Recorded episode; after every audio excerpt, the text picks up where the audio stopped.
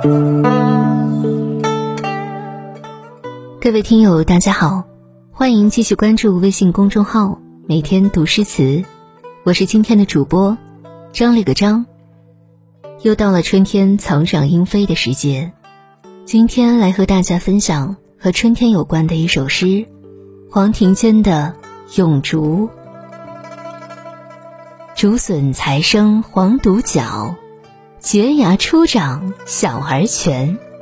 试寻野菜炊香饭，便是江南二月天。一个人真正安静的时候，心中是空明的，不忆昨日，难思明朝。纵使言有所限，仍旧不悲不喜，宛如我心中千念的江南。有时千头万绪不请自来，有时千呼万唤。犹抱琵琶半遮面。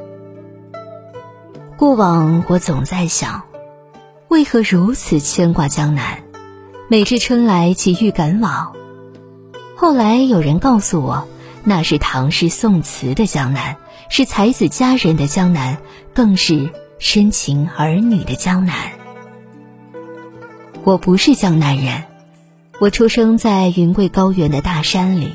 醒来第一眼看见的就是连绵起伏的大山，整个童年也是在山间田野泥土青石中度过。我不记得走过多少路，爬过多少山，赶过多少牛，牧过多少羊，玩过多少水，但我记得夏天摘过的野果，春天挖过的野菜，白色的折耳根，绿色的野葱。紫色的香椿和蕨菜，还有性平味苦、可药可食、可以清热解毒、利水消肿、活血散瘀的龙牙草，它是我这一生认定的良药仙方。其实只为一解馋嘴。儿时我总怪怨大山的贫瘠，春耕秋收，年年糟糠野菜，食不果腹。出了大山，在为漂泊多年不曾染重疾寻名医，才知山的宁静与安定。大山虽然贫瘠，也滋生了不少药食本草，给勤劳刻苦、平凡朴素的山里人一个强健安康的体魄，免受邪病的侵扰。竹笋初生黄独角，蕨芽初长小儿全。